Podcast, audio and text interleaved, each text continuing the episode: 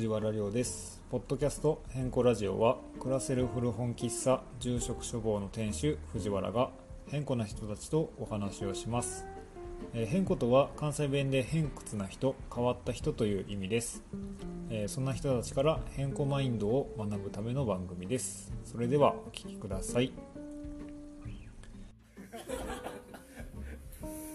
えー、とじゃあなんとなく始めさせていただきたいなと思うんですけれども、えー、と今回皆さんお集まりいただきありがとうございます。なんかめっちゃね、いっぱい。びっくりするぐらいいっぱいではいなん。か全然ね告知とかもっとちゃん。とやればもっと人集まるかもしれないですねでえっ、と今回なん。となくうん。進め方としてはまず僕がそのなんでこういうことやろうと思ったかみたいな話してでそのライスさんたちの自己紹介してでまあその百姓的に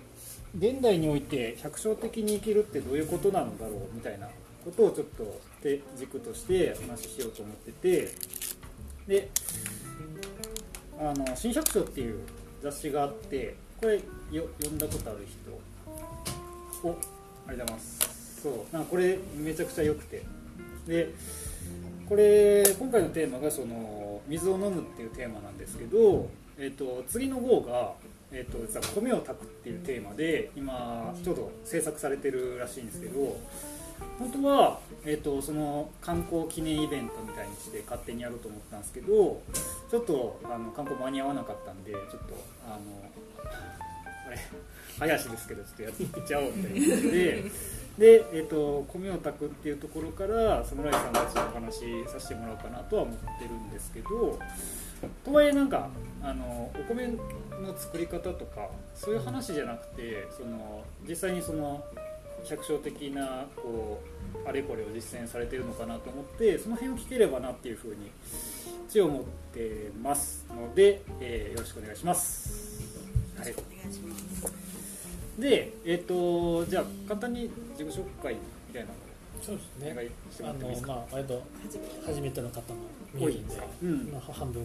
半半ぐらいかな。うん、と思うんだけど、あの僕らあの今えっと古川に家があって、であのお米と大豆を育ててる農家なんですけど、であのまあ家が古川で、で田んぼは国府にあるんですね。で今大体面積で言うとなんだかんだで2丁分ぐらいを本当夫婦2人でやって、まあ、いろんな人に手伝ってもらいながら助けてもらいながらやっとるって感じ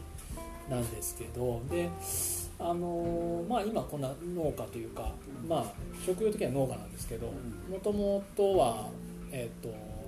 8年、まあ、9年。9年前。9年前にあの東京の方から引っ越してきてで二人あの二人とも東京なの？うん、僕は三重の鈴鹿が地元で。えでヨネさんあんちゃんはあの神奈川県。茅ヶ崎。おしゃれおしゃれな感じの。が出身で、はいでまあ東京で出会ってあみたいな感じで。うん、でまあなんやかんやあって9年ぐらい前に越してきてでその時にまあ農家になろうとかなんかそういう。でその放送と思ったきっかけを話したの関係はねそうそうあの震災大震災ですね。と、ん。あの2011東日本の、うん。であの時にまあちょうどあの時はどこ浅草とか。あのちょっと後ぐらいに浅草とか東京のその割と中心部に住んでたんですけどそこの場所がね結構なんか周りにホットスポットって言われる場所が多い場所だったりとか近くのそのうちに来てる水道のところの浄水場からなんかその放射能が検出されたみたいな情報が毎日のようにこういろんな SNS とかで入ってきて結構なんかその頃すごいピリピリピリピリ。まああのと当時あの東京とか神奈川にいた人だったら分かると思うんですけどすごいみんななんかピリピリした雰囲気があってでやっぱりなんか食べ物のこととかもすごく気になって水もだから全部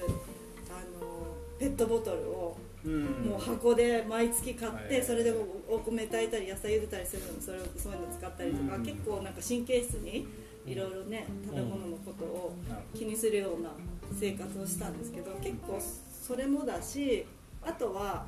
その、まあ、暮らしだよねそのそうそうなんかもうオチがなくなってた。東京で僕はバンドをやってたのでずっと。まあなんかもう本当若い頃からずっとそのバンド音楽をやってて、まあ、デビューしたいなとかいろんなことを考えながら生活したけどだんだん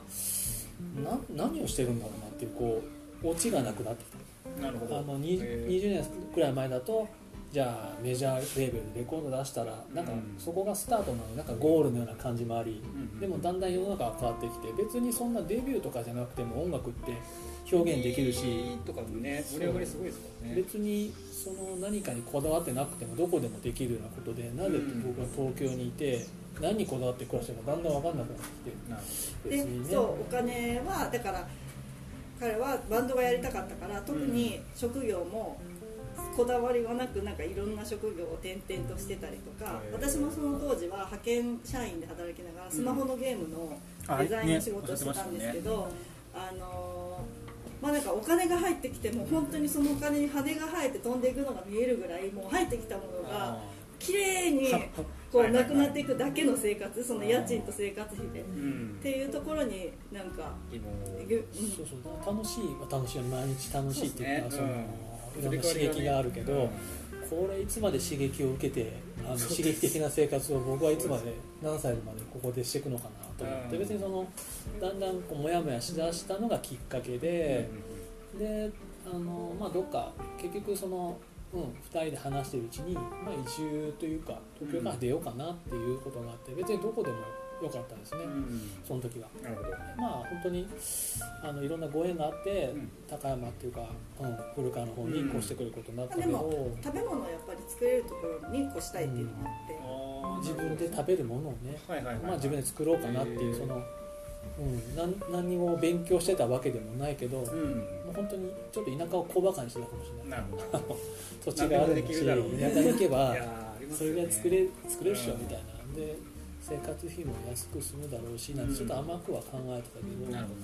決してその農家になりたかったわけではなくて、まあ、とにかく東京出て何かこうガラッと変えて、うん。うん。まあスタートしてみようかなっていうところができたんですよね。うん、そう。だからそうそう。こう震災きっかけで移住なんかこう波がありますよね。その震災で移住した人たちとこのコロナ禍で移住した人たちと、うん。で世の中が大変になればなるほど結構田舎暮らしとかその自給自足的なところに目が向くのかなとは思うんですけど、なんかそのな波に乗ってる感はありますよね。そう。ねでもなんかこういまいちこう大きい大きいムーブメントになりにくいっていうか、うん。なんかこう結局、でもうん。地方を疲弊していくみたいなうんうん、なんか私たちも移住したいねって言い出してからうん。実行するまでは結構時間かかって、あやっぱりなんかね周りの人たちの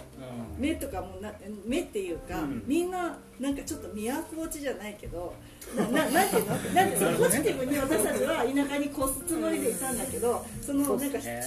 見るとちょっとなんかもうこう。まま、なんかちょっと東京の生活負けて、だからあのなんかちょっとああもうそっち行っちゃうのねみたいな、はいはいはなんかこと言わ言われたこともあったし、ね。そうそう。だなんなんかなんでそんなに悩んでたのか今ではわからないぐらい、はいなんか東京にいなきゃいけないんじゃないかみたいな、なんか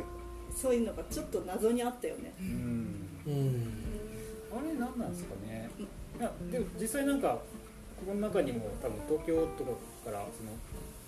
えー、といわゆる都市部から移住してきた人たちとかっていると思うんですけどなんかありました？そういうのって。ちなみさんとか。そういう宮周りのまうん。目というかあうんいやそんなになかったっすか？私は結構ポジティブに。そうですね。うん。ないや別に、うん、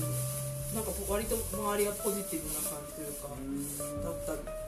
気はするんですよ。たまたまたまかもしれないですけど。まあ僕もね出身京都で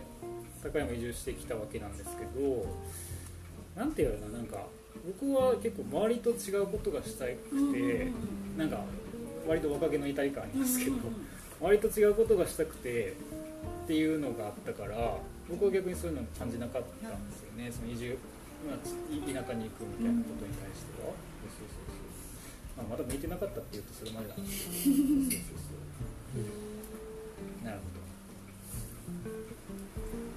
それでねそのうん。農家になったきっかけがね特にだからこれだって決めてやってたわけじゃなくてであーはいはい。結構割と今日のテーマにも近いけどまずやってみるみたいな、うん。やってみあーはいはいはい。そうて失敗して、うん。なんかそれがだんだん面白くなってきて、はいはいはいでその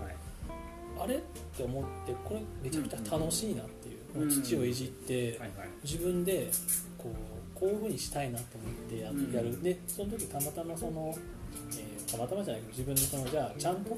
えてもらった方がいいなと思って、田んぼとか畑をやる。に、うん。でちょっと長野の方にその時先生が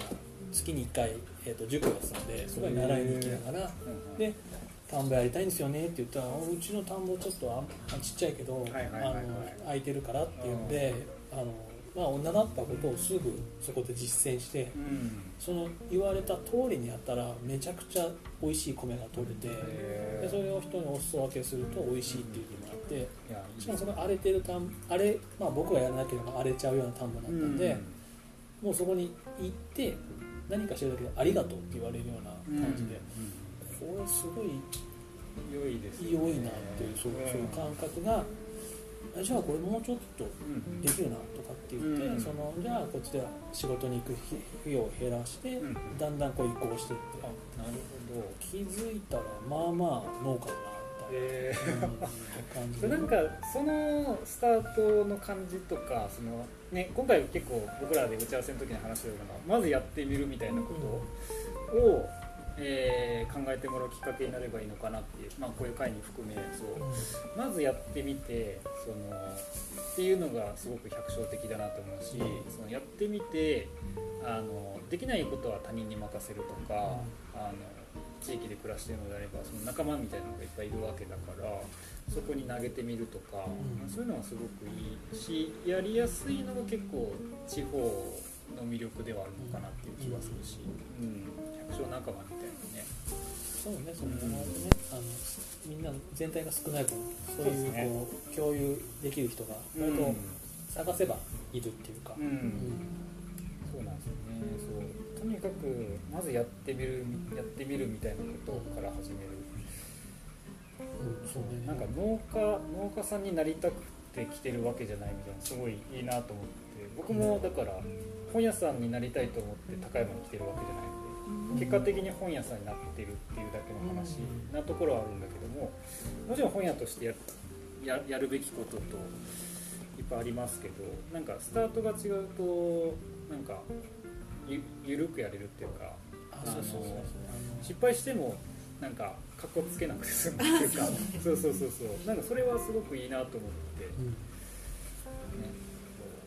なんかプロフェッショナルになるならないみたいな話とかもあったりして、あの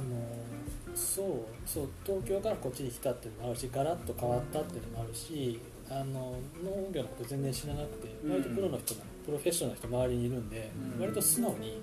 知らないことは知らないって言って。はいはいはい。あのあんまりその例えば音楽のことだったりとかそうとちょっとこう、あいつこうだからこうだからって考えがちはいはいはい。だけど、うん。もう知らないし、はいはいはい。でもそのなんかもっと上手につけたいって欲の方が強いんで、うん。割と素直になるほどなるほど。全然年下の人でももう普通にあの「すみません教えてもらっていいですか?」って普通に言って、いやめっちゃ大事ですよね。かなりグイグイ聞いて、うん。ちょっとあこの人嫌がってんなと思ってグイグイ行くみたいな。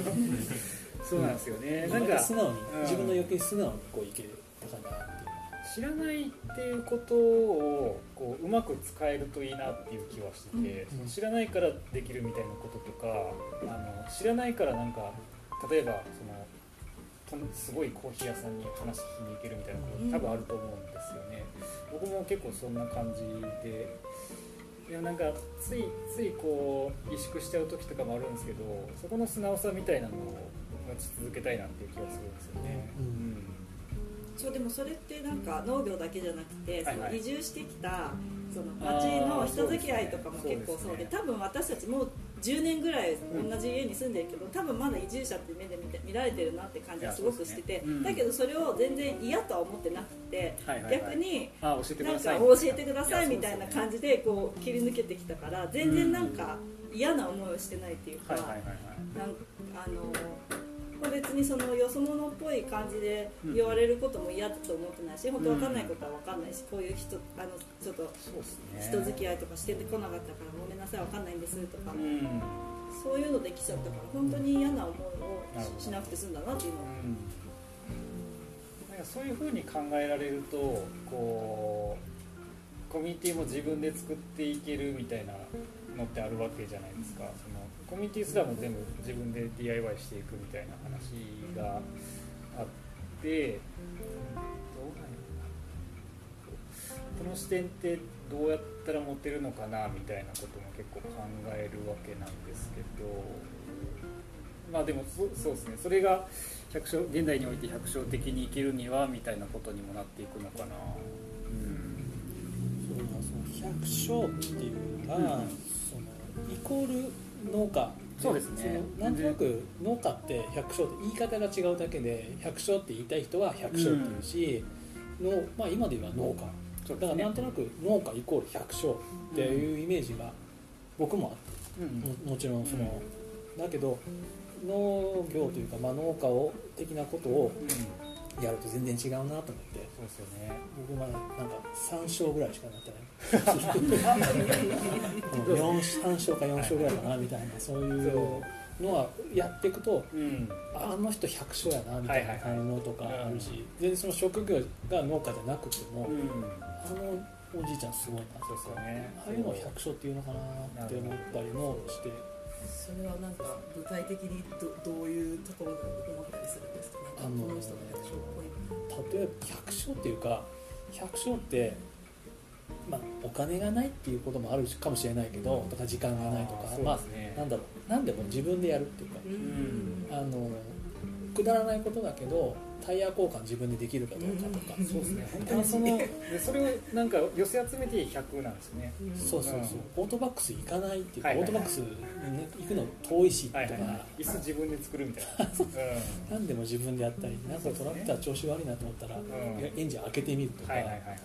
ああと、そう一個すごい面白いエピソードがあってうちの田んぼとフィールドはいはい。があってそこの下に田んぼがあってその田んぼのオーナーさんがその下にあるんだけれども、うん。あのよく、うんと、鯉のぼりを立てる棒杉の昔の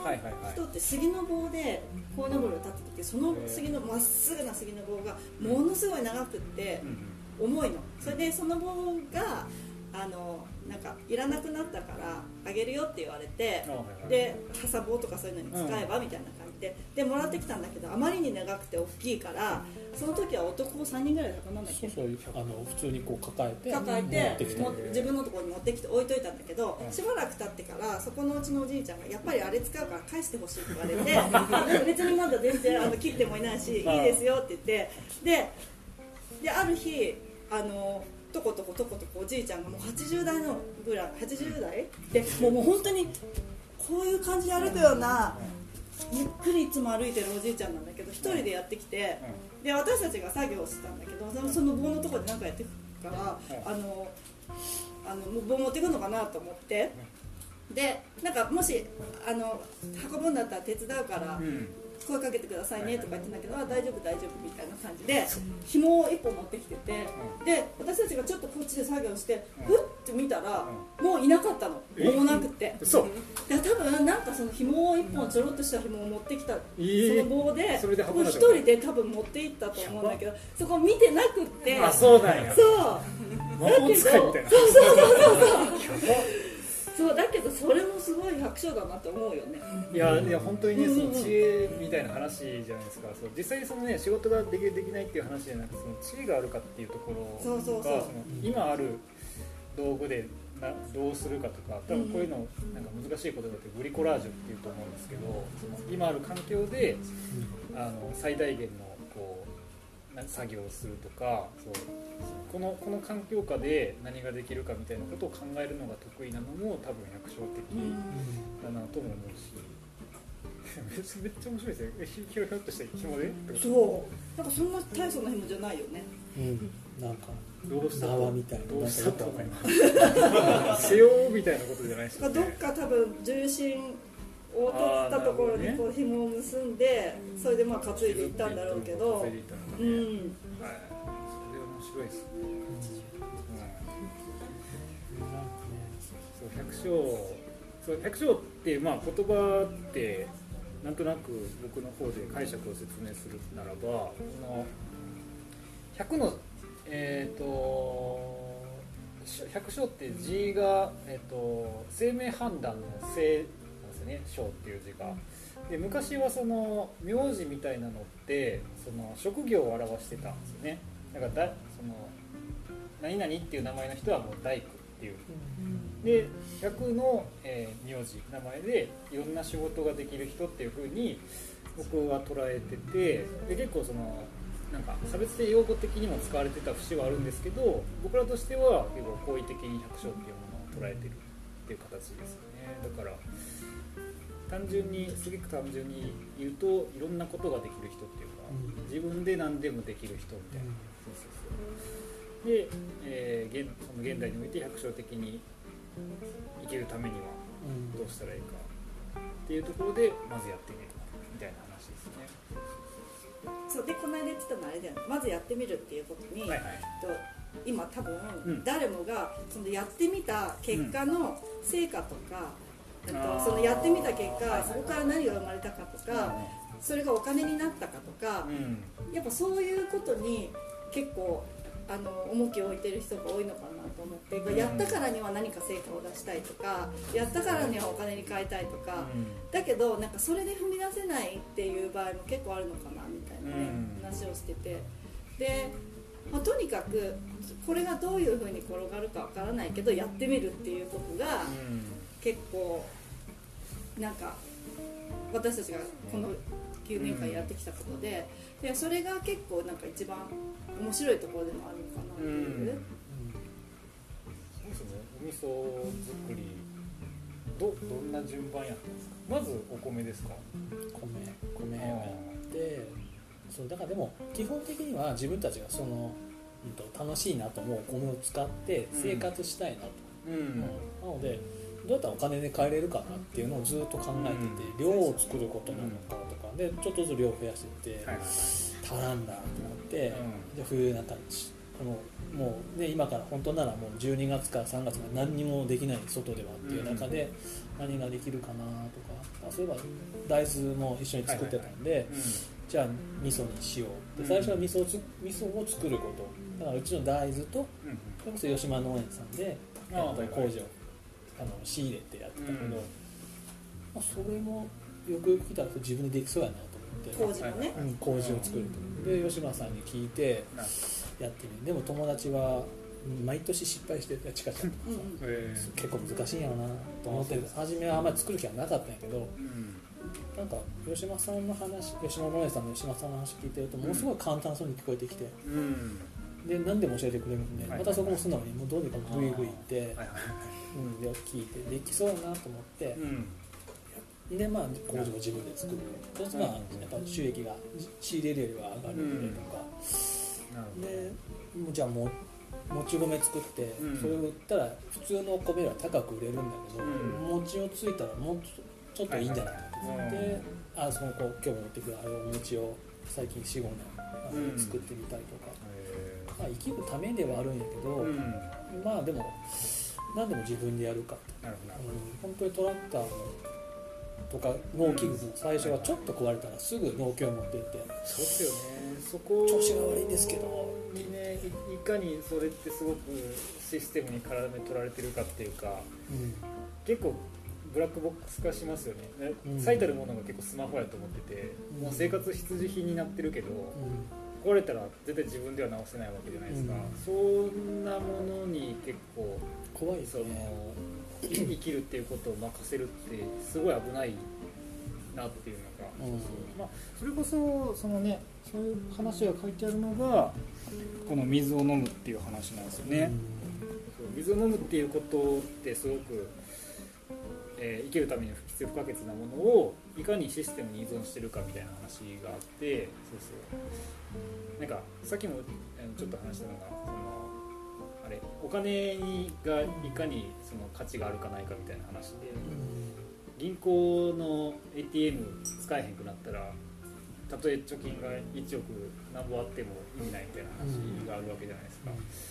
なんかだからそう、ね、ここにも書いてあるようにシステムから解放されるかみたいなことをいや本当少しずつですよね。少しずつ少しずつそういうことをトライアンドエラーで繰り返してどうにか紐解いていくみたいな作業なのかな気気はしますよ。ねあのそうそう生活をするために、うん。そういう技術というかその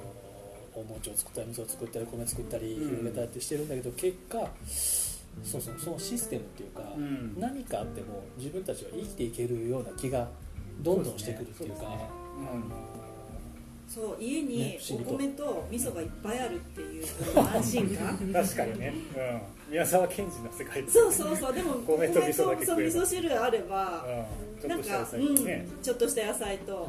うね、うん、しばらくっていうか本当結構豊かに生きていけるっていう、うん。特に飛騨なんか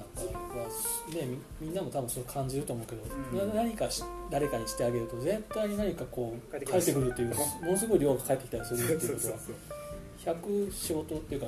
あれがあれば、うん。多分近所でね。ねっていうそのお金の問題でもなくて、うん。あの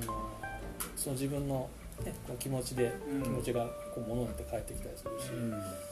も本当にお米が家に積んであるとすごい気持ちがいいよね、ああそれいいっすね。でもそれを売ら売らないとただのこんそうなんですよね。あの在庫なんだけどね要は、うん。要は。在庫を抱えてるだけなんだけど、うん。割となんか楽しニヤニヤしちゃったりする、でもまあ本当それが売れなかったとしても、うん。死ぬことはない食べれば。それすごい面白いですよ。だからそのビジネスみたいなこう場面では在庫が飽きたみたいな考えって結構あるわけじゃないですか。これ売らないとみたいなことがあって全く真反対のことが起きてるってことじゃないですか。それすごい面白いですね。在庫が安心感になる。在庫が食べれるものであれば。まあ、ね。は春を過ぎるとうん早く売らなきゃとかそういうのは焦ってくるんだけど、まあさあの、なるほどね。うん、えー。みんなにこう見せたいあのニヤニヤあしてるー。なるなるほど。いや面白いですまあでもそのなんか本当システム、うん。うん、からどんどん離れていって。でまあやっぱこう時代がこういう時代なんで、本当にねあの食料危機が来るんじゃないかとかいろんなことは言われてるけど、うん。うん確かにそういうことがああってもおかしくないなっていう世の中、うん。今の流れで、はいはい。うん、やっぱそういう穀物っていうか、うん。そういうのを自分で作るっていう一つの一つのね技術でしかないけど、うん。すごいなと思そその技術っていうか、うん。その作れるっていうことを知ってるってことがうん。やっぱりすごい大事だと思っていて、あはいはいはい。だからそのお金っていくら持ってても、うん。そうさっきみたいになんか価値があなんか使えなくなっちゃうかもしれないしなくなっちゃうこともあるし、うん。でお米だっていくら家に積んであっても、うん。それがなくなっちゃうことはあるけど、ん。そのやり方を覚えたらその体に染み込んだその技術とかうん。ノウハウみたいなものって絶対になくならない、はいはい。だからたとえ米がなくなったとしてもまた次の時に種をまけばいいっていう、それがのその安心感。うん、その安心感はすごいよね、まあ、だからこれが本当の意味で言うその手に職をつけるみたいな話だとは思うんですよね、だからそれがなんかよくわかんない資格取るとかっていう話じゃなくていかにそのまあ例えばその、ね、こういう陶芸の人たちであればいかにその自分の手が覚えてるかみたいな話ものづくりの場面で言うと。でそれが例えば、まあ、料理を作る人ならばそのコーヒーを入れる人ならばこの動きが直接的にお金に変わるっていうことって見えにくいけど実はでもそういうことっていうのをどうねこう落とし込めるかみたいなことなのかな。これこれが安心材料になるっていう、うん、ことなのかな。であの私たちがそのやってる「マイ田んぼ」っていうあはい1年通してお米の体験をしてみようっていう企画を毎年やってるんだけど、うん。そこの人たちにいつも話してることがあってそのまあ実際マイ田んぼを1年経験したからってその後自分で別に田んぼをやろうがやらまいが、はいはいはい。それはどうでもいいんだけど、うん。とにかく1年経験したことで大体あこういう感じで作業が進んでいってこの時期に田植えして、いやーこの時期に稲刈りしてあこんな感じでお米ができるんだな、うん。もしかしたら自分にもできる可能性があるかも。やろうと思えばできるかも、うん。みたいな感覚を持ってもらうっていうのがすごい大事だと思ってでいざとなったらやればいいみたいな？うん。すぐやらなかったとしても、ね。そう。そういうものがなんかこう増えていくことってすごいやっぱりそのそうですね、うん。知っておくってうんことでね、そうなんですよね。もうちょっとだからそのやりやすい環境づくりみたいなことも必要なのかなっていう気はしますよね。だから、うん、まあちょっと自分の話ばっかりしちゃうんですけどその本屋って結構始めにくいんですよね。どうやってやればいいかって結構わからなくて。て、まあ、だからどうやって出版社から仕入れるのみたいなこととかどれぐらい利益あるのみたいなことって分かりにくかったんですけど、まあ、最近結構そこをこう明らかにしていこうみたいな動きはあってなんかそういう動きをどんどんいろんなこう業種業界でやられていくといいのかなっていう気はしますよね。そうそう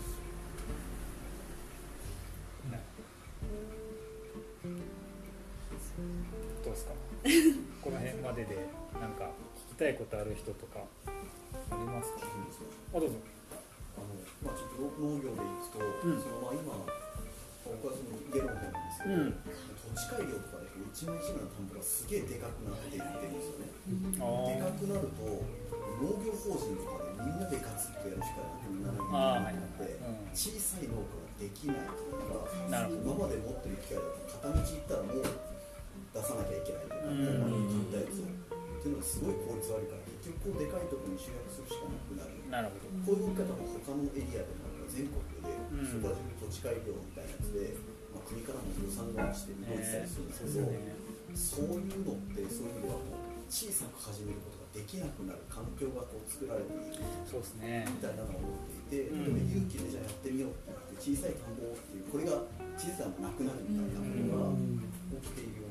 うなあるなと思っていて。なんかちょっとそういうところほど、まあ、どういうかというのが一個あるのと、うん。あとは米の種類みたいので、うん。まあ、そのなんか種から作るっていうのもほぼできない F1 種というあか、はいはいはい。その問題っていうのはなんか考えたりこういうふうに対応していくとなんかそのサステナブルみたいなっていうと、どういうふうに捉えていくのかなということが気になりました。なるほそうですね。あの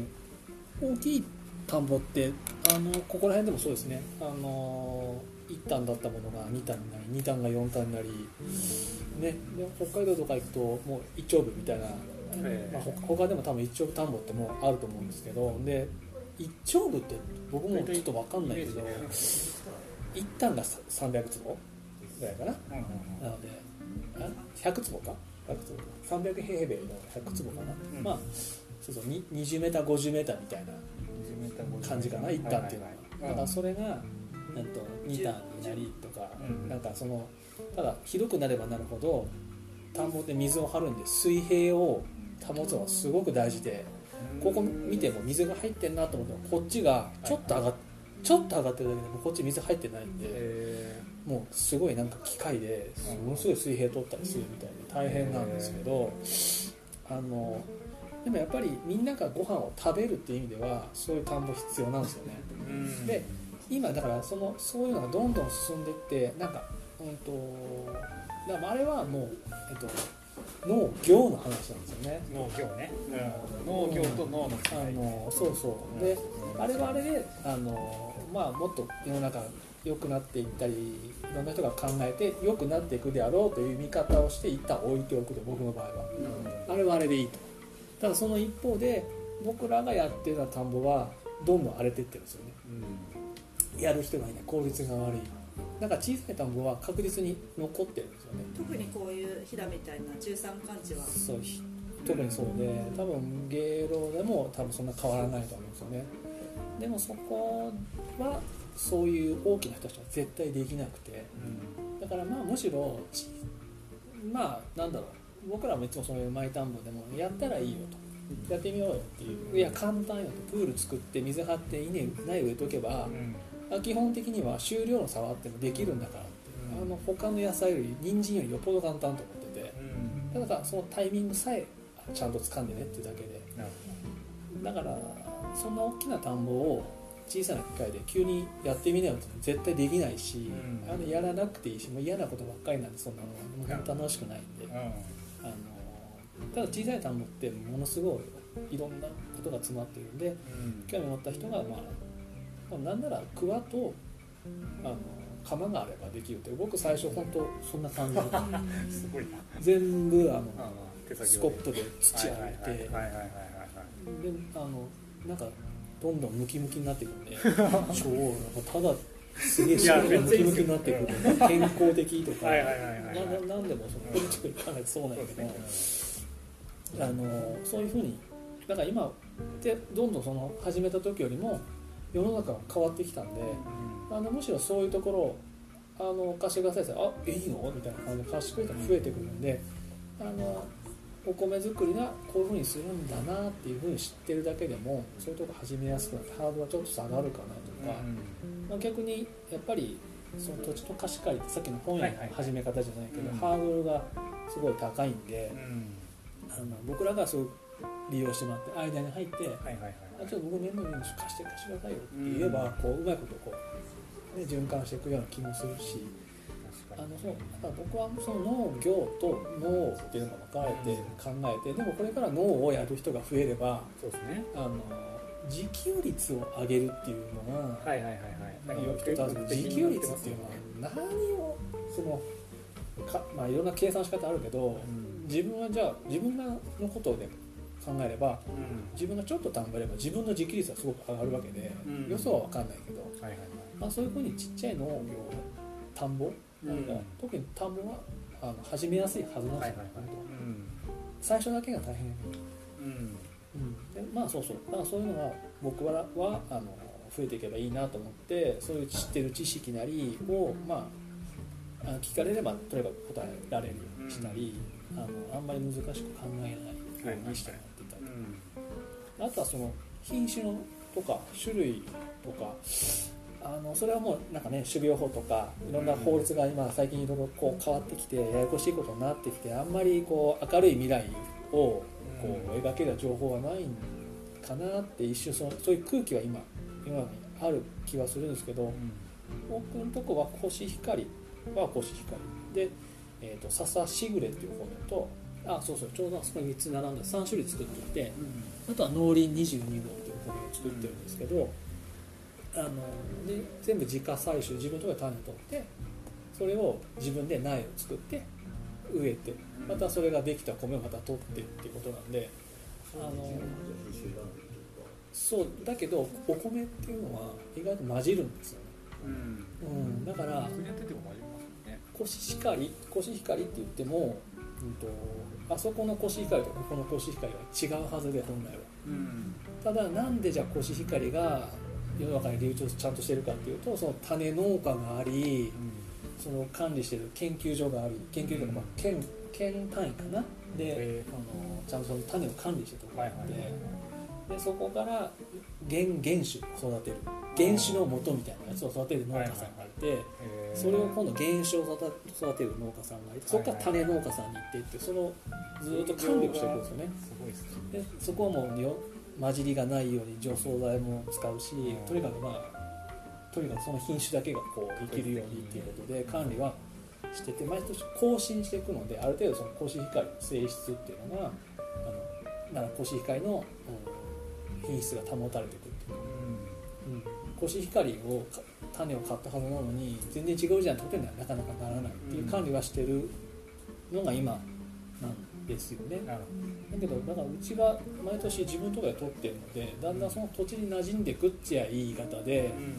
なん。だか分からなくなってくっていうとまあ悪い言い方でまあどっちでも取れるん。ですけどだから本当はコシヒカリとかそういうの書いてあそうあれはあのそうそうあの去年までは書いちゃいけない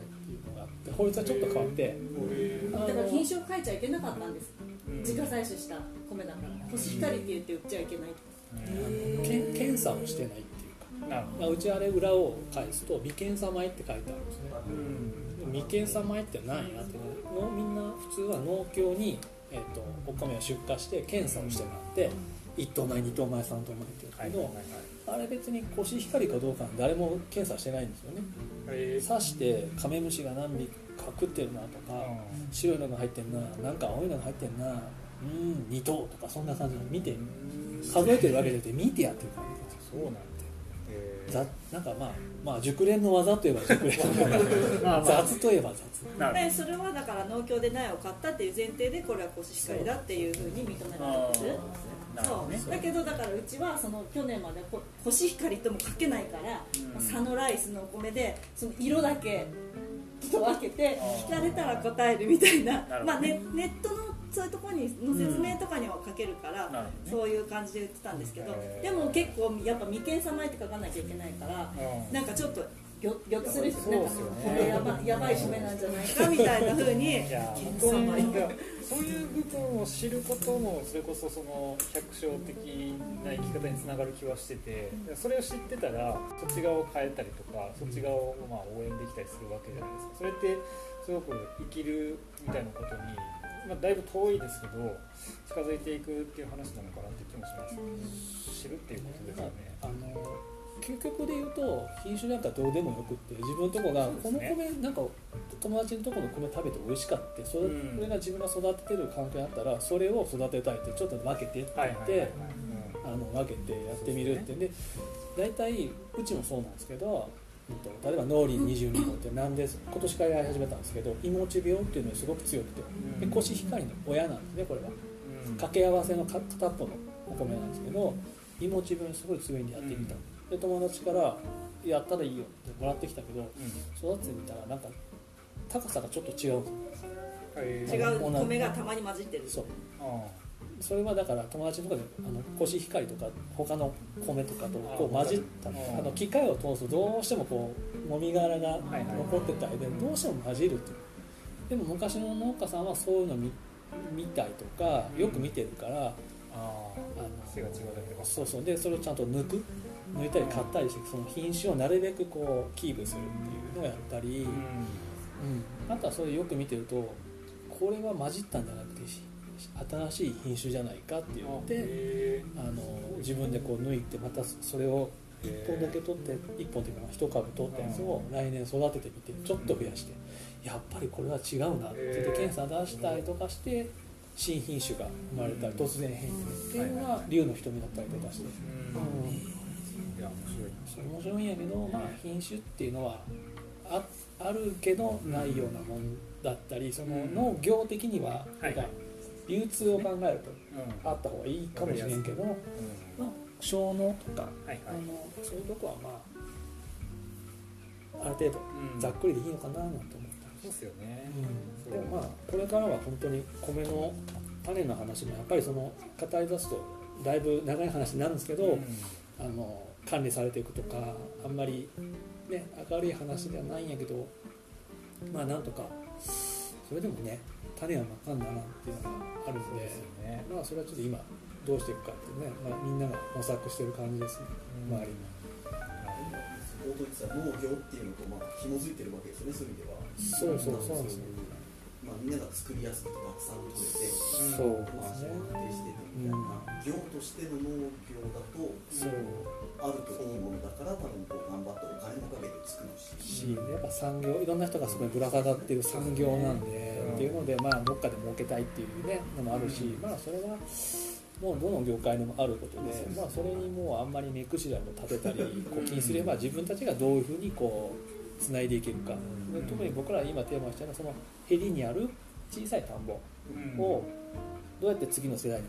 渡していけるかっていうところで、まあそれそっちの方がテーマかなと思ってて、もう大きい田んぼはもう逆に本当にまとめちゃったらいいと思うよそのっていう感じ。本当に今農業してる今お米をメインで作ってる人たちが多分飛騨もそうだけど日本中でそうだと思うんだけど大体80代の人なんですよ。だからその人たちが辞めちゃった時に本当にみんなが全員日本人全員がお米を食べられる時代がなくなるかもしれないっていう状態ではやっぱりそういう大きな田んぼを効率的にやっていくっていうのも、まあ必要、うん。だからですね、まあ、そこと、まあ、自分とねこう比較しながら両方あるといいねっていうそのバランスかな本当って、に何でもそうですよね。ね、理想だけをこうバッて言うとうん。そんなもんダメっていうのはどっかで絶対あるんやけどん。それ出すと思うっていうのがあってうん。って感じですなるほど。ありがとうやっぱり米の話は長くなっちゃうね。すすごいやっぱり今日は米の話はしませんとね すごいすごい大丈夫です どうですか？なんか他に皆さん聞きたいことあればって感じでもあるしまあなんか大体こういうこと言っても僕もイベント参加していつも思うのはそのここでトークして何か質問ありますかって大体出てこないんでそれよりもまあいたしめてそのなんていうかなこうざっくばらんにこう僕らのまあ輪輪に入ってというか皆さんと一緒にいろいろお話できたらなとは思ってるんですけど。一個だけじゃあさ話してもいいですか？どうぞもちろん。あのこの間型の話。ああそうだ。うん。それねしそうねそうそうそれしたい。なんかあのー私たち今もう私はなんですけど今本当になんか今一番これまで生きてきた人生の中でうん。一番楽しく過ごしてるんですよ。うん。でそれが、うん、と本当毎日なんか幸せだなみたいな感じで感じてて、でそれが何かっていうと,、うん、とさっきも言ったようになんか何かをした時にみんなこう成果を求めるんだけど、うん。でもその成果の部分じゃなくてその過程の部分を今すごく楽しめていて、ううんんと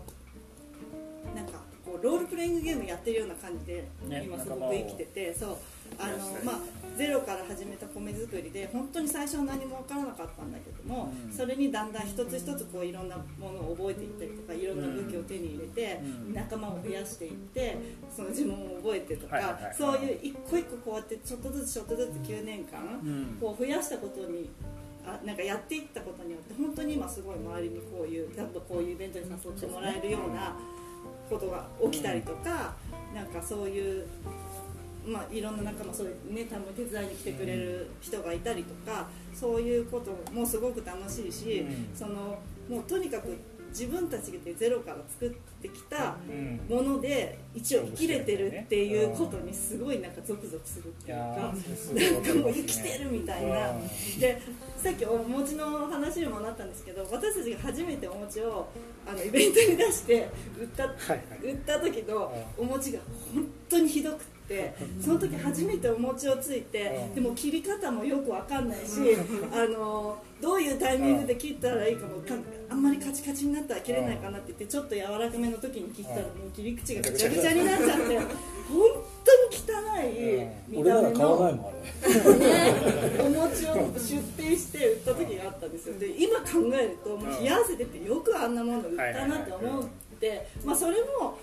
なんか一見失敗なんだけど、うん。でもそれを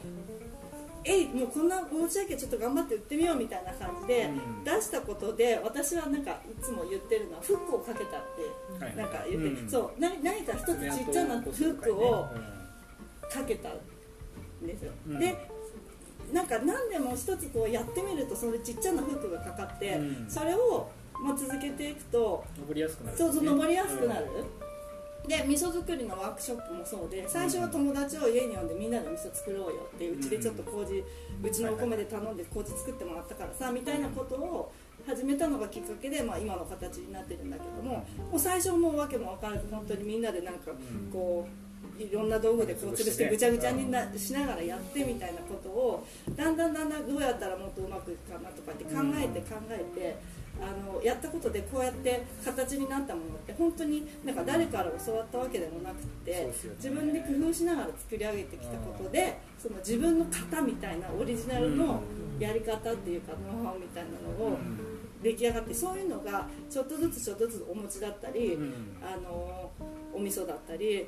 でなんか甘酒は今ちょっとフックをかけてる途中なんだけどね。うんうん、なんかそういうのを一つ一つ増やしていって、うん。で仲間が増えてみたいなそういうことをすごく今楽しめていて。面白いね。そう。で何かをこう達成するとじゃあそれでうん。お金をすごい稼いでるかって言われたらまだ全然そんなところには達してないんだけども、うん。それなんかある程度こう成成功っていう形みたいな、はいそういうところをゴールにしちゃうと、うん。まだ全然何にもふうまくいってなくて、うん。本当だったらそんな楽しくいけるような状況じゃないかもしれない、うん。けどその過程をどれだけ楽しめる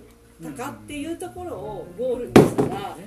あのなんていうか失敗がなくなるっていうか別に、ねうん。失敗も成功もなくなります失敗も成功もなくなって別にそれ何かをつく成し遂げるためにこれをやってるわけじゃなくてここの道のりを楽しむためにやってるんだっていうふうにするとうん。本当にあのし失敗もなければそうなんですよね、うんうん。そう成功成功なんか目的ありきでやっぱり行動しちゃうことの危うさっていうかね。そうそこをやっぱり一つ目的にしてしまってそれ達成した時にもなんか終わっちゃうんですよね。なんかお店作りとかでよく言う話ですけどお店開いた時がゴールみたいになっちゃうと、なんかあと紹介試合じゃなくて、うんこっからがスタートじゃないですか、うんうんうん。なんかあの結婚とかにも例えますよね、うんそうそう。結婚はゴールじゃなくてスタートラインだっていう話と結構似てますよね。そうまさにそうでだからなんか仕事とかそういうのもみんなうん。こう自分には何が向いてるんだろう自分の転職って何だろうとかってすごい悩むことが多かった。私も実際それです。ごいそういうふうにずっと思ってて、農業とか土触ったりとかそういうの本当は全然もともと好きじゃなくて、うん。でトム君が始めたから一緒にやってるけど、はあやだなみたいな感じで最初はすごく思ってた部分もあってなんかだから自分まあトム君は農業やってるけど私は私で何か、なんかち違う収入の柱を見つけようみたいな感じでちょっと頑張ってた時があったんだけど、うん結局なんかもうそれを今でも全然そうじゃなくて、うん。自分もちょっとこっちにやってもとにかくやってみようみたいなうん。風になんか気持ちを変わきまもうもうとにかくまあじゃあとりあえずこれでやるって決める。うん。で決めてからじゃあそこでは好き好きじゃなかったけどじゃあどうしたらこの仕事を楽しく好きになるかってねそう好きになるようにやっていけるかなっていうことを考えたりとか、うん。でだんだんなんかあのじゃあ誰かが手伝いに来てくれたら楽しくできるとか、でこんな風にやったら楽にできるとかそういうことも一つ一つ見つけていくことでその仕事があの